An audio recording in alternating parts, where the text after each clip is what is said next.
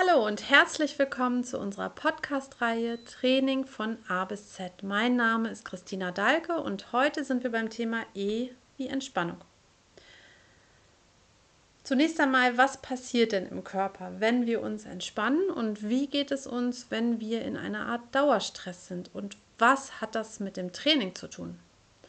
Dazu möchte ich dir einen kurzen Einblick in die Anatomie und Physiologie des vegetativen Nervensystems geben. Das vegetative Nervensystem unterteilt sich in den Sympathikus und den Parasympathikus. Der Sympathikus, auch Flucht- und Reaktionsnerv genannt, sorgt für eine Leistungssteigerung und wird in Notfall- und Stresssituationen aktiviert. Das bedeutet unter anderem, dass deine Herz- und Atemfrequenz steigt, dein Blutdruck erhöht und deine Muskulatur angespannt wird. Das sind jetzt nur ein paar Beispiele, was der Sympathikus macht.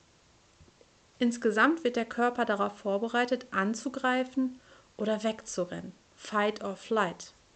Naja, so war es zumindest in der Steinzeit. Der Parasympathikus hingegen wird in Ruhephasen aktiviert.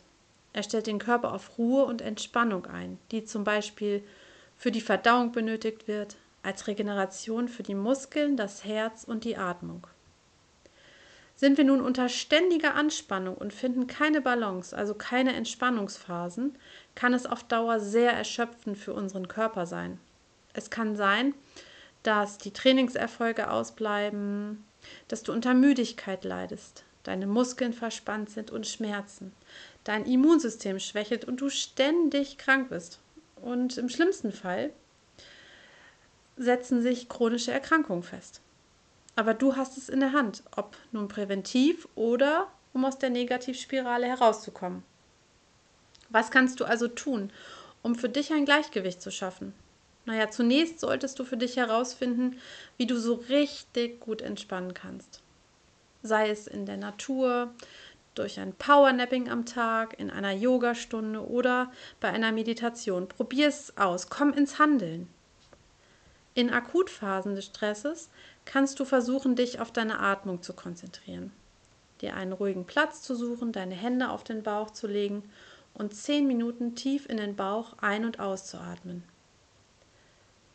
Das bewirkt Wunder und hat mir persönlich schon in sehr stressigen Situationen geholfen.